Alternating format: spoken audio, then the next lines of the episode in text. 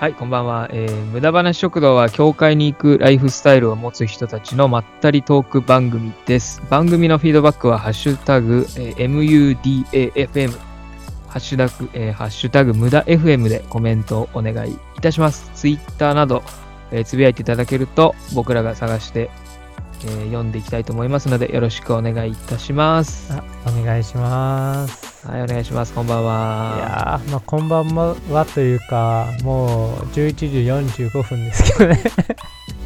もうそろそろおはようの時間になるかもわからない。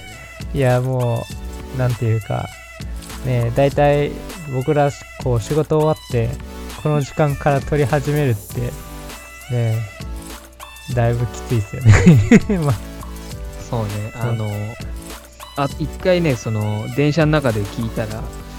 ちょっと眠そうだなっていう 印象があったな、どこの回だかわかんないけど、だからちょっとね、あの、元気よく喋った方が、あのうん。聞きやすいんじゃないかなって、僕は思って、自分で、そう。そうですね。確かにあの、僕らのこう、ラジオ、あの、ハキハキとはしてないですよね。そう、あの、ひ悲壮感とかなんか疲れがにじみ出てきてるから、ちょっとね、あの、あーこんばんはみたいな。いや、いや無理無理無理無理。いや、無理っす。ナチュラルハイをうまく使おう。なるほど。え、けど、なんかこう、たまにはこう、土曜日の朝一撮るとか。いいね。そうなんかちょっと、神戸の港とかでやってみたい。そう。あ今日はカフェに来ております。みたいな。あー、いや僕、もう終わったんですけどね、あの、昔好きなラジオ、あの、ポッドキャスト番組があって、それはなんかこう、まあ、本当にカフェではやってないんですけど、なんか、カフェでやってる風な演出をするんですよ。えこう、なんか役者として、あの、マスターとか言って、ー、あ、設定があるんだね。そうそうそう。あの、時々。で、あの、その、まあ、あの、あ、そういう、まあ、その、あの、ナレーションをしてる人が、あ、そこのテーブルで面白そうなお話をしています。ちょっと聞き耳を立ててみましょうか、みたいな感じで、なんかすごい経済とか、なんか面白い、そう、ガジェットについて、なんか話している会話をシュッとそこに入っていくみたいな。おしゃれ。おしゃれ。BGM も超おしゃれ。えいいね。でも本当土曜の午前中、撮ってみたいね、一回ね。そうですね。なんかこの、あの、いつもこういうスタイルですけど、ね、あの、たまには顔合わせてとか、まあ、あの、それか、まあけど、あれですけどね、結構、その、外の音が、雑音がね。そう、難しいんですよね。で、こうね、あの、喋りながら、こう、どういう、こう、導入で喋っていくかっていうのを完全に忘れるっていう。そうね。てか、本当すごいのが、この、まあ普段会うことは会うけど、こう撮るときは本当に別々でね、そうそうそうそう。やってるんだよね、これね。なんかあの、あの、ほ次、こうね、3人でた撮った時どういう感じになるのか試してみたいですね。そうだね。3人目が。どっちかの場所にいるのかもう完全にやっぱ3人目入ってきて。いや、もうその3、また変わるねなんかこうね、あのーできたら、その初ゲストはちょっと迷惑かけても問題なさそうな、ちゃんとあの、こう縁がある人がいいですね。そうだね。いやなんかそれであんまりビッグネームは読めないから、ね。いや、ビッグネームっていうか、こう、録音ミスって、あ、すいません、あの時撮ったんですけど、やっぱ無理でしたとかなっても、あの、ごめんなさいして許してくれる人がいいですね。そうだね。楽しみに待ってもらうとちょっと怖いね。そうそうそうそう。そう。いや、そうなんですよね。いや、いや、なんか、本当、今からちょっと話したいネタを考えながらも、なんかいいのを思いついて、しあの、いいネタをさっきちょろっと思いついたんですけど、うん。まあ、書かないとダメですね、そういうの。あ、もしかして、バイバイしちゃった？そうそうそうそう。いや、まあ、あ一つは、一つは、あの、今最近あの、フォント沼にハマってるんですよね。あら、フォント。集め、そうそうそう。あの、なんか、ね、あの、標準で、その、例えばワードとかパワーポイントとか、こう作る、使うときに、まあいろいろあるじゃないですか。このゴシックとか、明朝とか、メイリオとか。ありますね。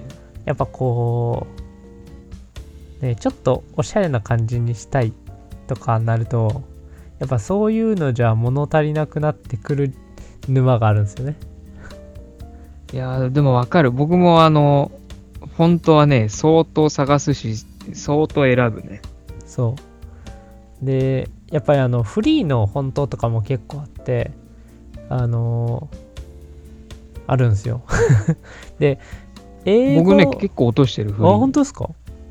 で、日本語ってやっぱ少ないじゃないですか。日本語少ないね。そうそう。で、英語はやっぱりアルファベットぐらいなんで、あ大文字小文字ぐらいなんで。で、そう。ね。うん。で、で、僕がもうなんかいろいろ集めて、なんか最終めんどくさくなって、その本屋さんのなんかフリーフォント集みたいなのが売ってるんですよね。本屋さんとかで。うん。で、それで、まあ、辞書みたいな感じで、フォントのなんか一覧、例えばなんかこれは商用可能ですよとか、あるじゃないですか。あそういうのが出てるそういう、そう、そういうのも全部記載してあって、なんか1000ぐらいのフォントが、あとまあ CD ロムかな？で、あのあ、、CD ロムついてる？ついてて、で、それをもうそのままガバッと、多分2ギガぐらいかな？結構多かった。おーえ、そう。フォントで2ギガ相当多くそう、結構、だから1000ぐらいだったかな。えー、すごい。で。いやそれをなんかねあのフォントぶいやまだあのあのファイルの中に入れたままでパソコンに取り込んでないんですよねそうんうんうんうでまあ一つその懸念があって結局そのあのそういうアプリっていうかソフトパワーポイントとかで、うん。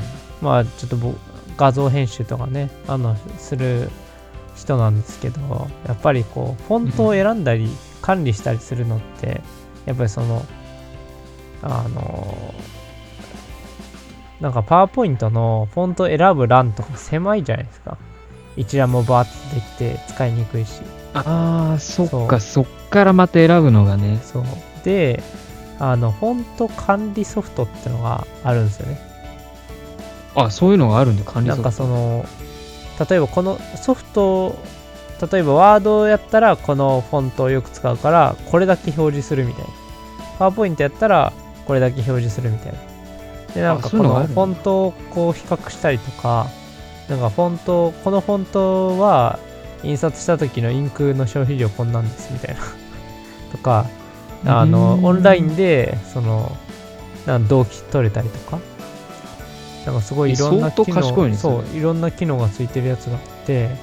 でまあいろいろ調べてたらまあなんか2つぐらい候補があるんですけどまあ有料ソフトですよねあの優勝やっぱフリーではないんだ。そう。いや、まあ、なんていうか、その、Windows でなんか一番人気なやつは、なんかフリーっぽいんですけど、Mac なんで、Mac でそういういいソフトは、あの、高いんですよね。で、まあなんか一個、あの、評価が高いソフトは5000円。で、もう一5000個は、まあ1万ちょっとぐらいなんですけど、ねえ、ちょっと検討中ですね。今その、いやあ、でもフォントね、増やすっていうか、まあ、それこそ僕はそんな何百個も増やしてないけど、増やして入れたら、なんかパソコンがね、混乱して、ー、そうそうそうそう。そうどのソフトでもフォント選ぶとちょっと固まっちゃうみたいのがあね。そうそうそう。だからその、結局そのフォントが多すぎると、ソフトの起動時間とか、やっぱりそうソフトが不安定になったりしちゃうんですよね。で、あと、そのソフトによって結構、あの表示の仕方とか変わってったりとか。で、うんね、あの、そのバーからこうやってプルダウンしてこう探すのも結構大変じゃないですか。比較するのとか。そうだね。そそうで、ね、フリーのフォントやったら、あ、この感じなんや。あ、そしたら別のフォントにしようとか。あるんで、いや、なんか、ねでも本当、厄介なのが、あの、PDF とか、なんかデータとして書き出しちゃえばいいんだけど、なんか同じソフトを共有してて、なんか、こう、それを持ち出して別の、なんだろう、マシンで使ったときに、このフォント入ってないんで表示できませんみたいな。あー厄介ですね。厄介。で、なんか大体アライアルだっけ？あれに互換しますかって出てきて、うん。なんか互換したらもうすっげえテンション下がる。何これ？みたいな。だからね、慣れてるフォントをどうコントロールするかとかもね、今後はみんな考えてくるよね。そうですね。まあ、まあちょっとフォントつながりというか、ワードつながりで一個、あの、最近、ああの、ちょっと使い始めた、まあ、使い始めたっていうか、まあ前から知知ってて、まあちょいちょい触ってるんですけど、あの、みん皆さん多分、オフィスのワードソフトを多分基本つく使ってると思うんですけど、はい。あんまり使わないですか？ワード。オフィスのワードソフトめっちゃ使います。最近僕、Mac でも、そう。あの、 Dropbox Paper 使ってるんですよね。知ってます？ドロップボックスペ、あー、ドロップボックスね。ドロップボックスのが、あの、その、提供してるワードの、なんていうか、まあクラウド化したやつ。そうそうそう。それが結構、なんていうか、その、よく、なんかその、オフィスのワードの、なんか、ね、キングソフトとかなんか、リブレオフィスとか、大体なんかデザイン一緒じゃないですか。Google Docs とか。うんうん。そう。まあけどやっぱりなんかこう、その Dropbox Paper は本当に、なんて超シンプルなんですよ。超シンプルあで、無駄な機能がない。そう、無駄な機能がなくて、すごいその文章に集中できるような UI なんで、僕結構おすすめですね。えー、 Dropbox Paper ドロップボー。ドロッックスペーパプボックスね、ほんといとても便利で、僕全端末に入ってるので、ー。いやー、それやったらもうペーパーも。ドロップボックス。昔、ちょっと前に Mac でテキスト作って、iPad でそれを見ながらなんか、人前に立つ機会があって、はい。そう、それでね、あの、その時はね、ワード、あ、でもなんか Dropbox Paper みたいなことをしてたのかな、ワードだったけど、へー。ね、とても便利。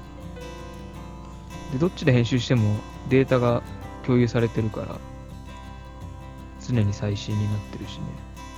いやなんか Dropbox Paper はなんかその複数の人でなんかその文章を編集したりするのが結構得意みたいでああ、なかその。そう誰かが記入したらその人のアカウントがタグ付けされるんですよその文章にとか。そうあとはまあ Web で基本使えるんでどの端末でもいけるでまあ僕 Android にアプリ入れてるんですけどあ Android でもいけるっていうのででまあそもそも UI がすごい好きだから使うみたいなうんうん。でまあ問題がまあなんかいくつかあって、まあ、一つはあの Mac のそのアプリでの対応がないあ、そうなんだ。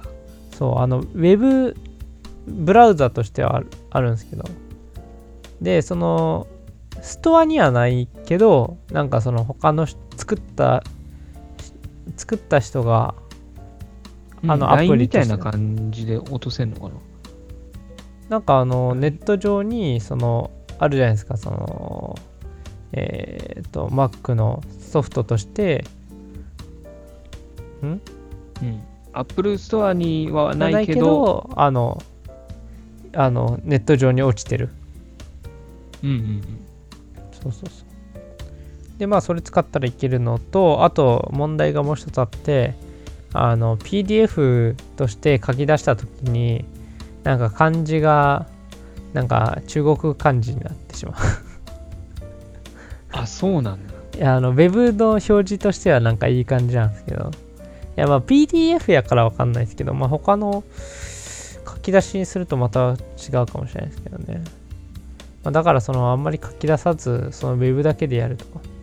まあ、多分なんか僕の想定としてはなんか複数の人でなんか文章ならぬなんか例えばプログラムを共同でさなんか作ったりとかするときに使えるかもしれないというか、まああくまなぜ？で出力というか、テキストを共有するそう。的な。まあけどあのなんか画像とか差し込んだりとかもう結構簡単な UI で。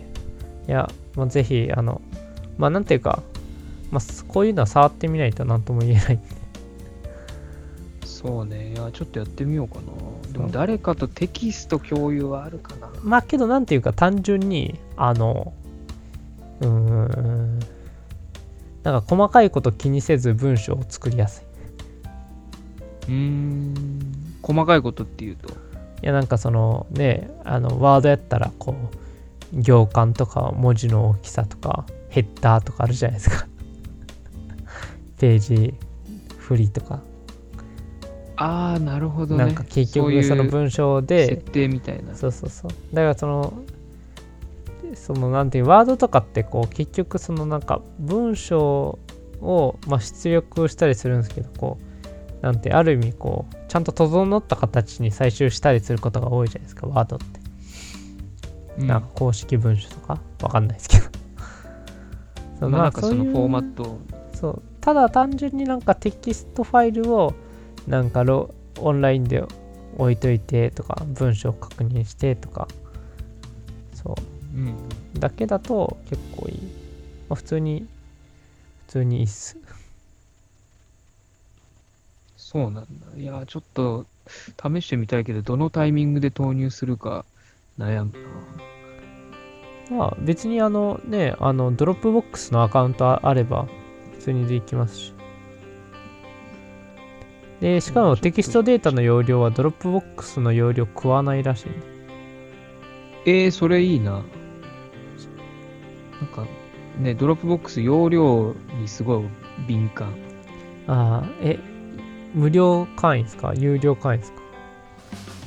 僕は無課金ユーザーなんですね。ああ2ギガでしたっでもね、今ね、3、4ギガまでいかないぐらいまで増えてんだよね。あの、あ招待してあ。招待してああってことですでもね、仕事で使ってるから、半分ぐらいは、なんかそういう、なんていうの、自分で使えない容量みたいな。ああいやなんか昔なんか自分で Gmail アドレス作ってなんか招待して増やしていこうとかいう謎のあったね。なんか今ね、ダウンロードしないとダメなんだよ。いやなんかうまくいきませんでしそ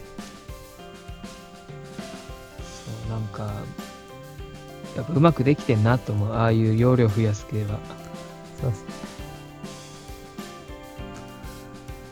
そうなんですよ。ちなみにそのマシーンつながりなんですけど、はいなんと、今夜、アップルの発表会だったんですよ。あそうそうですねで、ちょっと今、ささーっと見てるんですけど、あ今見てます？ちょっと待ってくださいね。うんちょっとね、衝撃、これは。えミニはどうなったんですか？結局。えけど結局あれですよね。そのベゼル内あのえっ、と落ち着いて、落ち着いて。ベゼル内その iPad は出るんですよね。これね、iPad の、今ね、僕が見てるのは、新型の、えー Mac mini と MacBook Air が出た。え Mac ミニ出たんですか？もう出たって書いてある。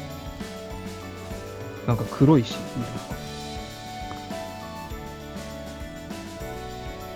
なんで新型 MacBook Air 出したんだろうね。ああ確かに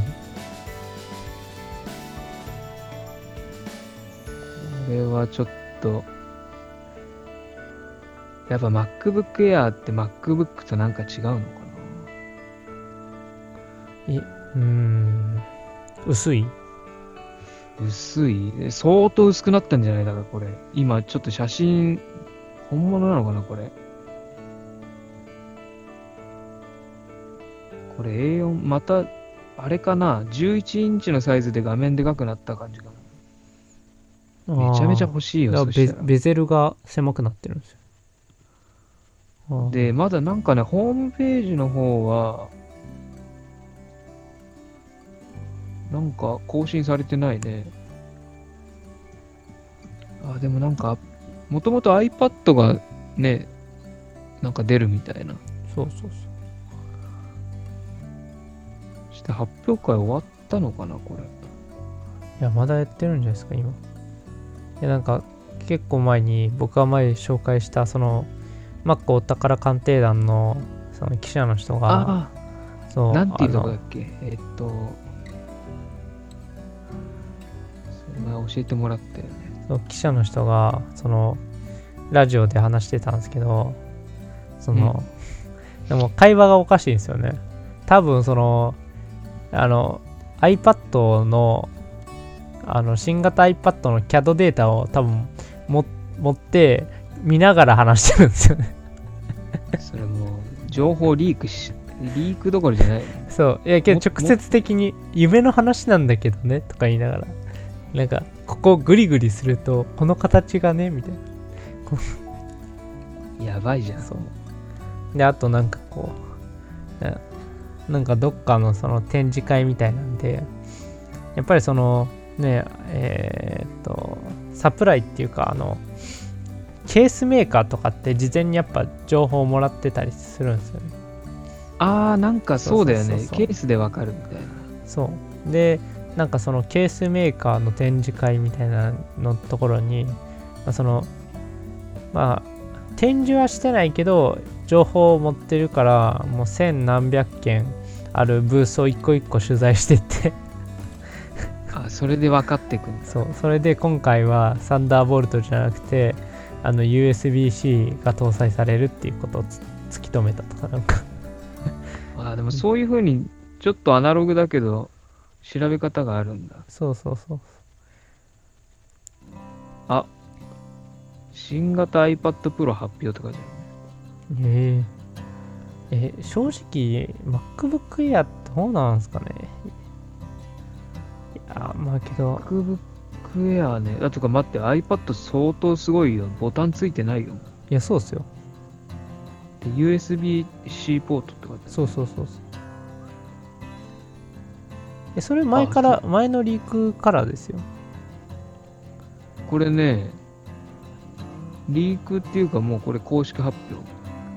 あいやあのあそうそあ、うもうリーク出てた情報いやもう出がてど情報出てましたよ。ボタンもないしベゼルもないしっていうところで。そう僕も見てたけど、でも本当にそうなるのかなと思ってたけど、実際に出ると、いやちゃんとそのラジオ聞いた方がいいっすよ。なぜこういうこうあなるのか。どういう理由でそういう情報かみたいな。えけどその人外してましたね。あの、iPad mini は出ないんじゃないかって言ってましあー、これ、プロだもんね。今、僕見てるのはプロだね。た。iPad ミニ Pro ですか？ミニも出んのかな？え、ミニ、ミニ出ましたよ。え？ミニ出た？あれ出たって書いてある？うん、書いてますよ。はい。Mac mini 2000、かっこ2018発表。ああえっと iPad mini じゃなくてあれか。Mac mini。そうそう。はいはい。で、iPad Pro は出ましたね。で MacBook 出たね MacBook Air 謎だよな。MacBook Air とかなくなる商品だと思ってましたけど。いや、ほんと。なんで、100%再生アルミニウムを使用してるそうです どうかメモリーは最大で16ギガ。相当すごいな。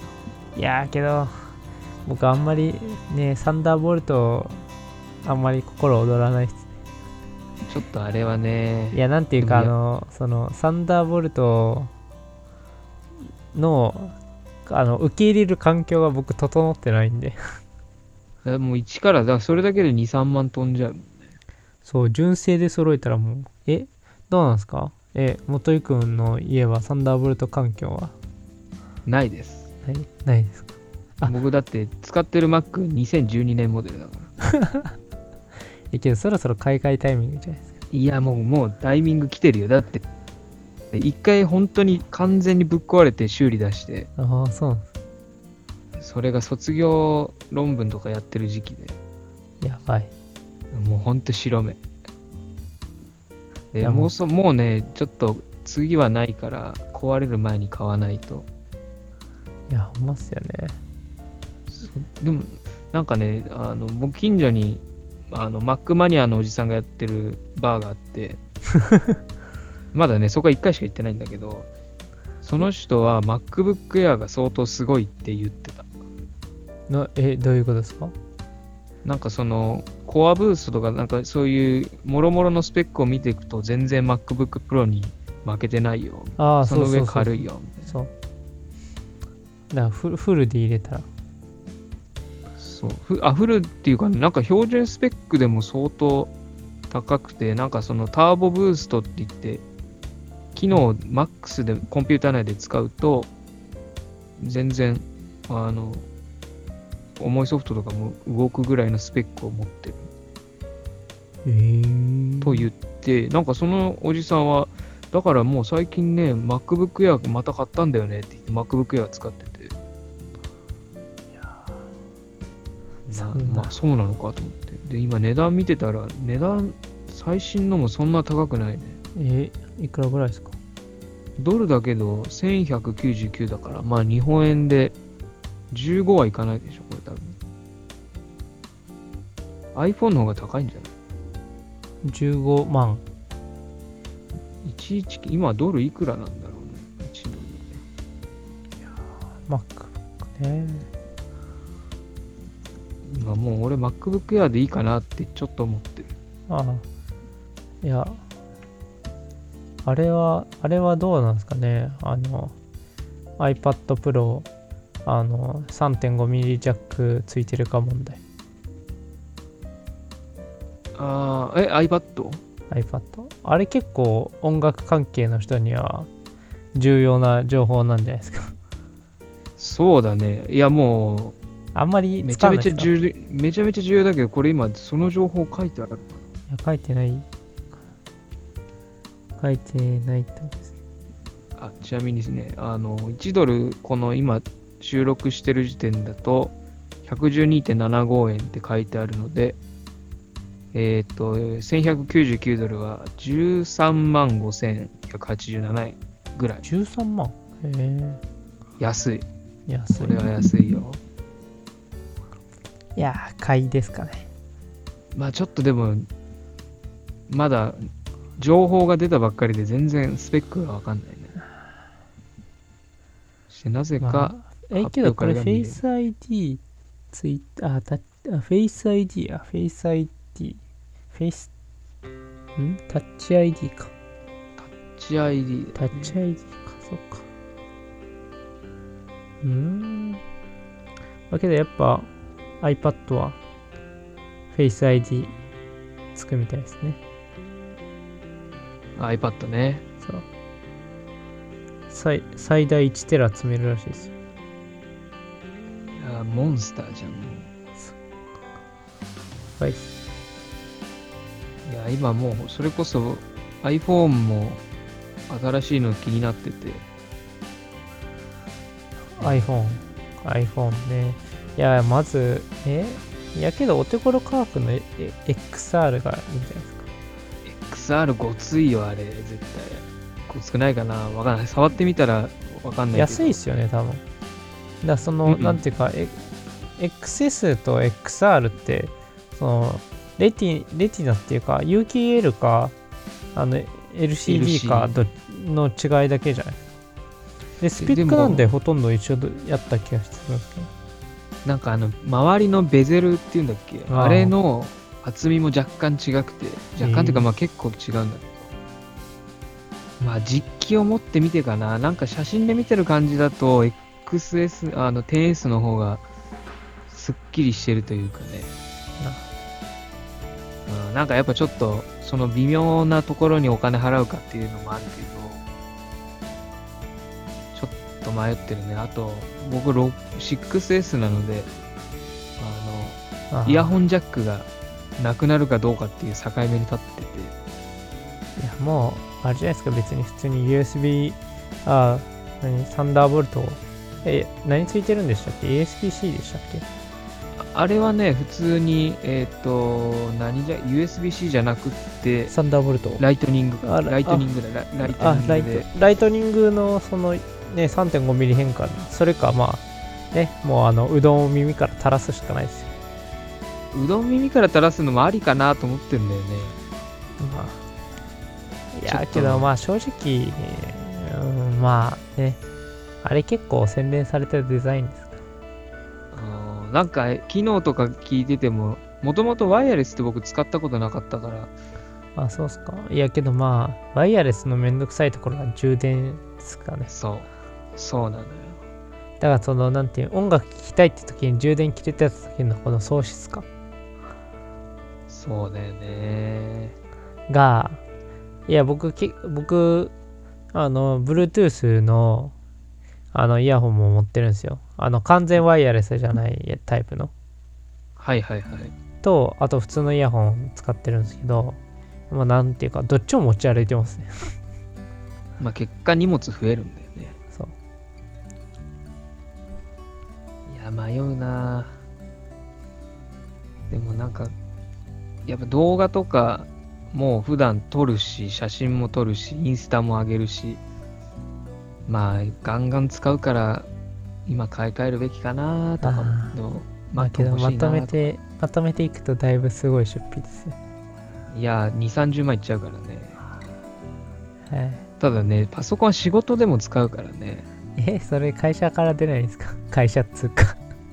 まあなんかね、そこちょっと今、様子見てるんだけど。え、それ私物で仕事してるってことですかよ。今は、えっとね、最近まで私物で、まあ今もしてんのかな、私物で。で、今、Mac2 台、あの、1個は職場のやつを臨時で使ってるんだけど、いやもうそういう風にしてこうよと思って。まあね、まあね、ちょっとちっちゃい会社なので。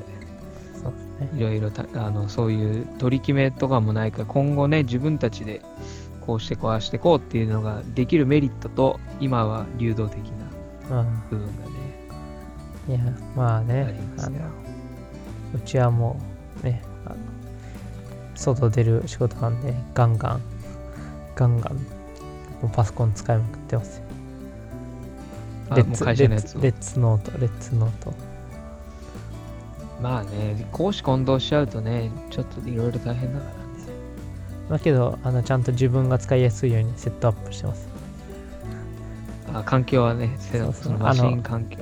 あの、いやもう Mac に来て一番ちょっと辛かったのは、僕があの、あれなんですよね、その、あの、Windows の、なんていうか、サイド、タスクバーですかね。タスクバーが僕上派なんですよね。はいはいはい。で、Mac って上にできないんですよね。そうね、下か横だね。そう。もうそれがね、もうちょっと悔しい。あ、そっか、そこで慣れてしまうと、そうね。ちょっと、なんだってね。だけどまあそんなんありそうですけどね。一回調べたかな。あ、できる方法。そう。もうそうか、普段は Mac だもんね。そう、もうね、Mac、Mac 信者に回収しました、僕。あ、回収したね。回収組です。回収組。ーもうでも僕、パソコンにもう慣れ始めたっていうか、あれだったね。自分でしっかり使い始めた時はもう Mac 持ってたね。あ、そうなんですかそう、家では Windows をずっと昔から使っていて、で、なんか動画とか、動画編集とか音楽編集はもう Windows では何回か試したんだけど、もう無理で、はい。あの重かったの。あ、そう。そう、だから、自分で Mac 買うまでは、僕そういうのは、やらないかなんか、音楽だとね、MTR って言って、マルチトラックレコーダーっていうのかな。なんか、あのーもう録音する機械があって、それを使ってたね。え。そうだからもうそ、今パソコンで作るのは当たり前だけど、それがね、まだ出始めぐらいの時に僕は作曲とかやってたか 作曲、ないやもうねめちゃめちゃ今聞くとチープ。ななんかうんクオリティ低い。どう作ってもけど、まあ自分のこう、なんか、どういう OS を使ってきたかっていうのを語り出すとまた止まらないですね。そうねちょっと深いねどういう環境で使い始めてるのかなそう。いや、僕の初めて使った家のパソコンは、こう、中古屋で買ってきた Windows ME ですからね。ああ俺 ME だったあ、マジっすか。最初のパス新品で確か買ったけど ME だ後々分かったのは ME は一番買っちゃダメだったっていう。そうそうそう。ME だったな。こう、ダイヤル通信みたいな。あったあった。あれ何だったかな？んかねとにかくダメだったよ。もう。そでなんかその後その後 XP が出たのかいや、なもう XP ですよ。ねあれがだいぶずっと使われててその後 Vista っていう謎の問題 OS が出てきてそう。いや、僕ビ、ビスターと5年間ぐらい一緒に歩んでいきました。あだいぶハードモードだねそう。いや、けど、あの、僕、デルのデスクトップを、あの、高専になったタイミングで買ったんですけど、うんだいぶ、ほんまに、もう、ハードディスクとかめちゃめちゃ負荷かけることをいっぱいしたんですけど、なんか死なずに、なんとかね。ああ本当。いやそれはよく持ったね。いや、もう、だ結構なんか、なんか無駄にデュアルブートしたりとか、なんか Linux の OS 入れたりとか、めっちゃ負荷かけてんね。一時期あのね、あの、Linux の OS を入れることにはまるっていうね。まあいいた。そういう人。そうそうあの、いや、あの、あれあるんですよ。あの、ブラッディマンデーっていう、はい知ってます、はいはいあの、漫画があるんですけど、ドラマ化もしたあドよね。ラそう、ドラマ化もして、で、あれでこう、ハッカーのパソコンがなんか、ファルコンっていう、なん鷹のデザインで、やべえ、めっちゃ、俺覚えてるめっちゃかっこいい。めっちゃかっこいい。俺もあんな OS にしたい。めっちゃかっこいいっていう。もうね今超懐かしいワード3つ出てきた えっと Linux えっとブラッディマンデーファルコンなんかねずっとそれ言ってるやついたそうそう。あの、もう、なんていう、あの、USB で OS をブートするって。あれね USB2.0 じゃ OS めっちゃ遅いじゃねえかって思いながら、今も思うと。うもっさりだよねそう。あったあった。でも Mac もね、今もそうだけど、なんか OS は USB 入れとくと便利みたいなのあるよね、確か。あ家に多分、あの、あ Linux USB に入ってます。あ、ほんと。あれやっとくとなんか、いちいちまたダウンロードしなくていいんだよね。いやー、ねえもうちょっとここら辺にしときます。この話。その話ね、ちょっと深くなってきたね。いやこいやもうなんていうかいやあのまたあのその OS OS 会やりましょうまた OS の回ね。いや、ちょっと懐かしいな、本当に。でも、あーそうね。あの、一個面白い話あるけど、それは今度にしたいと思います。あそうあの、OS 絡みで。いやちゃんとあのメモメモっといてくださいちょっとね、おしもの話が入ってくるので、あ そうですかはい。あ P, P 入れるんで P P 入る。あまあでもね、当時のまあ可愛いもんなんで、ちょっとそういういろいろあって、いろいろあった。つまりそう。で、なんかちょっとね、前に第何回か覚えてないですけど、話変わって、あの、梅田大阪駅周辺のおすすめスポットみたいな、はいはいはいはい。あの、僕、い聞いて、行ってきました。あで、まあ目的としては、はいあの、一応台風が今年はいっぱいあったから、あはい。まあまずやってんのかと。はい。あのね、梅田スカイビルはいまだにあの屋上庭園やってないんです。よあそうなんですか。へえいつもね、行きたいなと思って調べてんだけど、ようやくレストランフロアだけ最下位みたいな。ああ、やっぱ台風の対応が、うん、相当、やっぱ、あと、傷跡があるみたいで、で、えっ、と、紹介してもらったね、えっ、と、3箇所だっけ？グランフロントの上と、普通に梅田の上 ?2 箇所かな ?2 箇所ですね。なんか、あ、もう1個あったわ。あと、グランフロント、えっとね、南1個、北1個、で、えっ、と、梅田じゃない、JR 大阪の駅の上、3つですね。行きましたあそ。んなに、あで、結果から言うと、えーグランフロント北は、えーやってないです。あ、あ、そうですか。なんかやってる日もあるらしいんだけど、あの、あれですか、あの、ギャップから上がっていくと、行くとこですか？えーっとね、あ、違いました。北はね、なんかずっと長いエスカレーター登って、また目の前のエスカレーター登ってって、あのなんか超長い道をバーって登っていくと、あるのが北。あの、駅から一番離れてる。え、どこがおすすめですか、一応？えーっとね、これケースバイケースなんですけど、ああ、なるほど。まあ、今選択肢としてはグランフロント南間か、えーっと、JR 大阪の上ですよね。なるほど。で、えーっとね、JR 大阪の上の方は、えーっと、広いし、はい。で、あの、駅の上だからアクセスもいいんだけど、あのね、カップルが多すぎる。あれは、露骨にイチャイチャしてる人がもう溢れまくってるから、いやー、つまずきですね。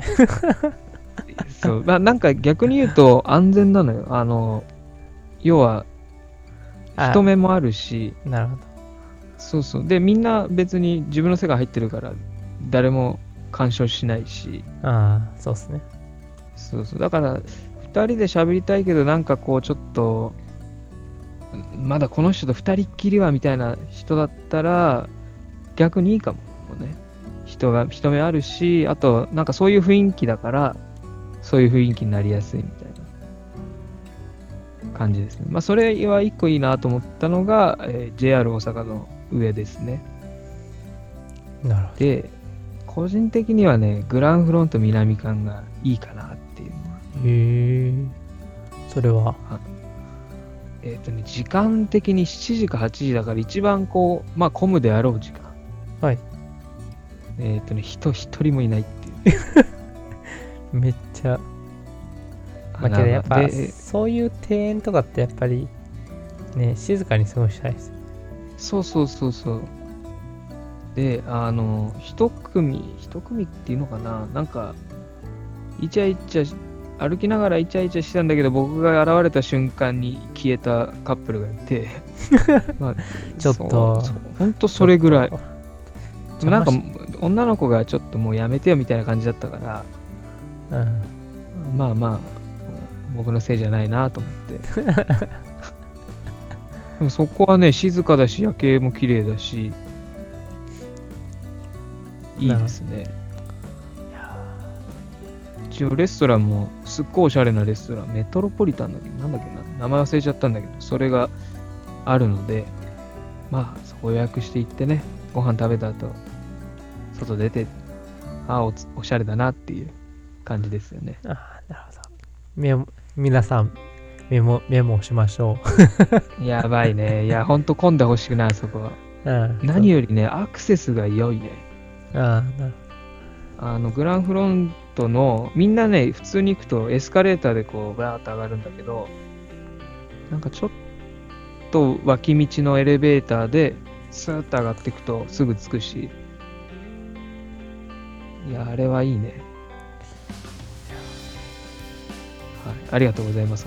いや、すいません、ちょっと、あの、完全にもう眠たいっていうオーラを出してしまい申し訳ございません。いいえいえいえ いや、だからなんかその、夜景も僕個人的にはあの行き当たりばったりで行ってやってないっていうのがものすごいかっこ悪いなと思って、あうん、そう。の調べちゃいましたまた僕も行きましょう。そこに。ねいや本当南館南館の上ねまあけど、あれですよね、その、なんていうか、まあ、ね、あのーお相手と行くだけではなく、こう、ね、みんなで友達とかと一緒にワイワイ行くのも、まあ、いいねありっちゃありですね。ありっちゃありあのうるさい大阪の中でシーンと夜景が見える場所にパッて連れてかれたらみんなねもういいじゃんみたいなね。あのね、コーヒー、コーヒー飲みながら、そうそうコーヒー飲みながら。そう。まあそろそろ寒いかもしれないけどね。いや、まあ、ちょっとね、あー寒いね、ぐらいの。テンションがまたいいんですよ。はい。じゃあ、そんな感じで、締めの一言お願いします。はい、えー今日も、えー今週も今週じゃないね。今日もですね。今日も。えー無駄話食堂をお聞きいただきありがとうございました、えーこのポッドキャストがいいなと思った方は Twitter のフォローや Facebook のいいねをお願いいたします。はい、ありがとうございます。お疲れ様でした。お。疲れ様でした。ありがとうございました